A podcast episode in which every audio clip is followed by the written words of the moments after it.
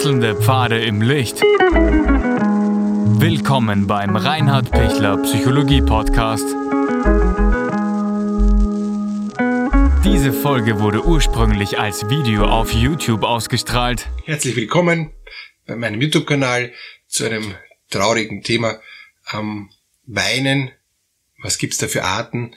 Gibt's auch ein Weinen ohne Grund? Was machen wir, wenn wir ähm, weinen müssen? Ich finde Weinen ein, ein urspannendes Thema, weil das ist schon eine menschliche Fähigkeit, die Tiere zum Beispiel nicht zu haben. Es schaut zwar manchmal so aus, als ob auch Hunde traurig reinschauen oder ähm, Affen können, glaube ich, meines Wissens auch äh, Tränen produzieren und können natürlich auch traurig sein, aber, aber so differenziert weinen wie der Mensch, das ist schon was, was ganz unglaublich äh, beeindruckendes. Was gibt's für Arten von Weinen? Und kann man auch ohne Grund weinen und, und, und warum ist Weinen so gut? Also das sind alles so Themen, die ich gern mit Ihnen jetzt in den nächsten Minuten anschauen möchte. Also grob gibt's zwei Arten des Weinens. Ähm, das eine Weinen ist etwas, wo ich aufgrund von einer großen Belastung, von einer großen emotionalen Erschütterung, auf, aufgrund von einer großen ähm, Bewegtheit, äh, dann eben ich ein Ventil finde, wo ich eben weinen kann und, und es fließt und es fließt und es ist wie wenn sich's frei weint. Es ist wie wenn's, ähm, wie wenn's mir nachher wirklich viel, viel leichter ist, wenn, ich dann ähm, fertig bin mit Weinen und ich merke, ich bin zwar vielleicht erschöpft und ich bin noch immer traurig und ich bin noch immer tief bewegt und erschüttert, aber es ist mir leichter.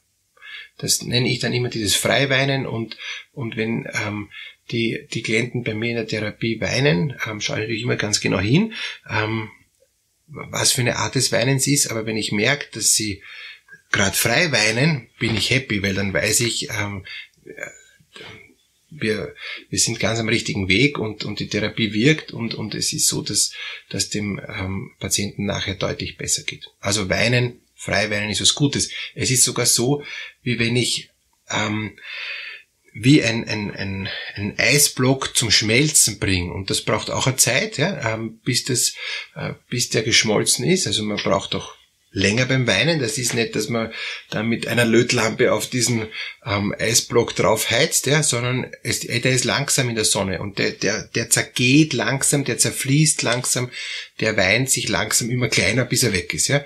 Und, und dieser Eisblock ist so das, was mich so drückt, das, das kalte Herz oder, oder das verletzte Herz oder, oder die, die furchtbar traurige Sache, die ich jetzt da gerade mit mir herumtrage und die mich tief friert und durchs Weinen wäre ich wieder aufgetaut.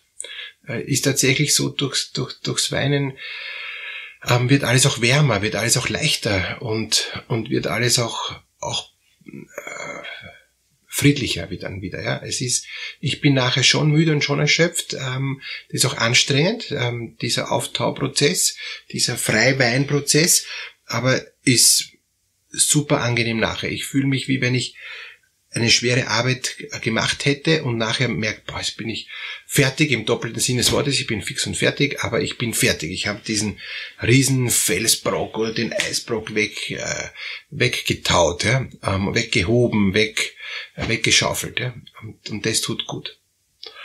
Gut, die andere Art des Weinens ist ein, ein festhaltendes Weinen, ein ein Weinen um mich selber, wo ich im Selbstmitleid versinke und, und wo ich nur um mich kreise, wo ich mich immer mehr in mich verkrümme und immer mehr in mich, in mich, in mich, in mich, in mich und, und wo das Weinen noch ärger wird.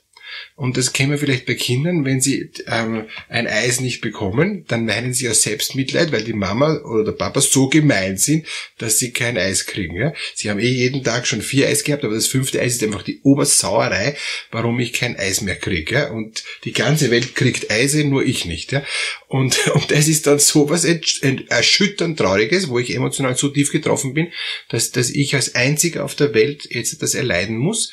Ich sage es jetzt bewusst ein bisschen sarkastisch, ja, ähm, da, da muss man schon aufpassen, dass man nicht lacht, wenn der andere so weint im Selbstmitleid. Und dann kommt eben dieses und, und, und dann wieder, ähm, wo man noch einmal eine Träne rausdrückt ja, und wo man dann schon den Kindern sagen will, schaffst noch eine Träne oder ist schon vorbei? Ja? Nein, ich schaffe noch eine Träne, weil das ist wirklich gemein. also, also man kann sich auch so reinsteigern ja, und so ins Selbstmitleid reinsteigern, dass man ähm, eigentlich versucht, ähm, ich, ich suche schon fast die Tränen, ja? und, und, und ich finde noch eine. Dem beweise ich dass ich noch eine finde, weil ich bin auch noch zornig ja? und, und bin verärgert und, und ich fühle mich ungerecht behandelt, was dann auch alles okay ist. Ja? Aber Sie merken schon, das ist eine ganz andere Art des Weinens. Und natürlich aus pädagogischer Sicht, man muss auch den ernst nehmen, man darf ihn nicht auslachen, wenn er in seinem Selbstmitleid verstrickt ist, weil, was heißt Selbstmitleid? Ähm, weil ich zu wenig von anderen wahrgenommen und gesehen werde in meinen Bedürfnissen, muss ich mich selber versorgen. Das reicht aber nicht, wie ich mich versorge. Und dann verfalle ich in dieses mangelhafte Selbstfürsorge-Thema und, und ich kann mich nicht gut versorgen und dann kippe ich in ein falsches Selbstmitleid. Ähm, ein gutes Fürsorgethema ist, ich denke mal, okay, ich kriege jetzt von der Mama und vom Papa kein Eis mehr. Ähm, gut, was gibt's Alternative? Ich esse dafür einen Joghurt, ja, ähm, bin auch zufrieden und komme nicht in Selbstmitleid. Wenn ich gar nichts krieg, dann habe ich einen Grund zum traurig sein. Aber wenn ich eh andere Sachen auch krieg, brauche ich nicht traurig sein. Ich muss nur in der Lage sein, frustrationstolerant werden und shiften oder halt was innerlich von meiner Haltung ändern und sagen, okay, Joghurt ist auch okay. Wenn ich sage, es muss das Eis sein und zwar genau das Eis und kein anderes, das mit Erdbeergeschmack, ja, ähm, und wenn das nicht ist, dann geht ihm heute jetzt genau sofort die Welt unter da muss ich sagen, ja, tut mir leid, das, ähm, das musst lernen. Da musst Frustrationstoleranz üben. Und, und auch als Erwachsener kann das sein, dass ich in ein Selbstmitleid, in eine Aggression, in eine Sturheit, ähm, in, in eine krampfartige ähm, Situation da hineinkomme, weil ich muss das jetzt schaffen und wenn ich das nicht schaffe, ist die Welt aus ja, die Welt ist nicht aus, ähm, aber ich bin halt einfach verkrümmt in mich. Schwieriger ist es, wenn, ähm, wenn tatsächlich jetzt zum Beispiel ein, ein geliebter Mensch von mir stirbt und, und ich das überhaupt nicht annehmen kann und, und ich total innerlich verärgert bin, was der sich erlaubt, dass der jetzt abhaut aus meinem Leben. Und, und warum das sein darf. Und ich, und es muss doch ähm, Gott und die Welt wissen, dass ich ohne diesen Menschen nicht leben kann. Und das ist auch eine Obersauerei, warum der jetzt da, da abhauen darf ja, und mich allein lässt. Das ist dann schon was sehr, sehr Ernstes und was, was sehr, sehr Tiefes, viel mehr als ein Eis. Ja. Ähm, trotzdem ist es Selbstmitleid. Trotzdem geht's geht's ähm, um, um was anderes. Es geht darum, dass ich in der Lage werden muss, und das braucht auch wieder Zeit, äh, dass ich loslassen kann von einem geliebten Menschen, was keiner will und was immer zu früh ist. Es gibt nie den, gibt nie den richtigen Zeitpunkt, wenn ich sage, ja, jetzt, jetzt darfst du geliebter Mensch gehen. Ja?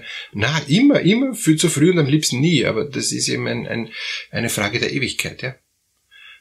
Das heißt, es kann sein, dass manches Weinen am Anfang in sich verkrümmt ist und selbstmitleidig, weil ich noch nicht in, in diese innere Freiheit hineinkomme, aber dass im Lauf meines Prozesses der Aufarbeitung, des Trauerns, des Annehmens, des, des Furchtbaren, ja, und ich muss eben wieder diese vier Schritte machen, aushalten, annehmen, zustimmen, mich damit versöhnen. Dann erst komme ich in diesen Bereich rein, wo ich, wo ich merke, okay, jetzt kann ich es frei fließen lassen. Jetzt kann ich es durchtrauern und jetzt kann ich es, auch wenn es immer noch schwer bleibt und für mich unverständlich ist, ähm, so annehmen, dass ich Ja sagen kann dazu dass eben dieser geliebte Mensch gestorben ist, dass es eh besser war, dass er jetzt sterben konnte aufgrund von seiner schweren Krankheit und so weiter. Ja. Ähm, die Wunde bleibt und die Narbe bleibt dann natürlich auch von, von dieser Wunde, die dann hoffentlich zuheilt. Aber es ist eine andere Art von Weinen, ist eine andere Art von Verarbeitung. Letzter Punkt, den ich noch bringen möchte, ist dieses Weinen ohne Grund. Ähm, es gibt Menschen, die äh, sind ganz nah am Wasser gebaut und, und, und, und, und weinen scheinbar ohne Grund. Also die haben die Tränen runter, obwohl es gar nicht so traurig war, ja, zum Beispiel. Ja. Die können auch aus Freude ähm, einfach von der, von der Emotion her überfließen und, und manche ähm, sind einfach so sensibel und denen denen ist viel schneller was zu viel. Die sind viel schneller, weil sie eben hochsensibel sind, spüren die viel mehr und weinen deshalb. Und zwar auch echt und auch tief, weil sie so schnell spüren, boah, das, das bewegt mich jetzt. Und wenn mich was tief bewegt, kann ich auch weinen. Aber dann ist es meistens immer dieses erste Weinen.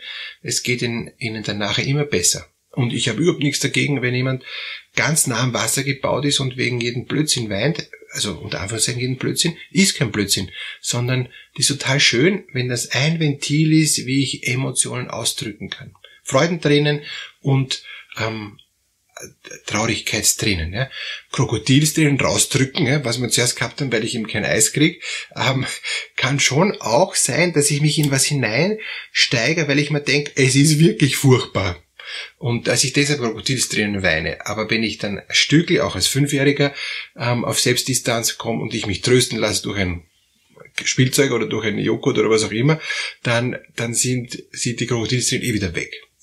Aber wenn jemand scheinbar ohne Grund weint, es gibt immer einen Grund, glaube ich, ja, nur sind manche halt schneller mit, mit diesem Ventil bei der Hand und andere sind viel weiter weg von dem Ventil. Also da kann die Welt untergehen und die vergießen keinen Tropfen, weil sie das nicht zulassen, das Gefühl. Ja? Es gibt welche, die sind ganz äh, sensibel und, und viel Gefühl und manche, die haben ganz wenig Gefühl. Deshalb weinen die auch ganz, ganz selten. Aber wenn die, die ganz, ganz wenig Gefühl haben, wenn die mal weinen, boah, dann sind die Schleusen offen und dann können die nicht mehr bremsen, weil dann, dann überholt sie das Gefühl. Das, das gibt's auch. Weinen ganz ohne Grund, ähm, dass ich einfach dastehe und merke, mir den Tränen runter, dann bitte mal nachspüren, was ist denn jetzt gerade in mir? Was spüre ich denn jetzt gerade? Kann ich das spüren? Oder spüre ich es durch, dadurch, dass ich weine, merke ich dann, ah ja, ich bin ja jetzt momentan total ergriffen, dass ich das und das gesehen habe. Deshalb weine ich. Das heißt, Weinen ohne Grund kann sein, dass ich, dass ich zuerst über die Tränen merke, da gibt es Emotionen, dann spüre ich in mich hier rein und dann spüre ich erst die Emotionen. Das gibt schon auch. Ist aber seltener, finde ich. Aber ähm, alle Varianten gibt's. Weinen ist super. Gönnen Sie sich viel zu weinen. Genießen Sie das Weinen. Es geht Ihnen nachher fast immer besser. Wenn Sie im selbst mitleidigen Weinen noch verhaftet sind, switchen Sie zum ähm, Freiweinen und dann ist alles gut. Alles Gute für Sie.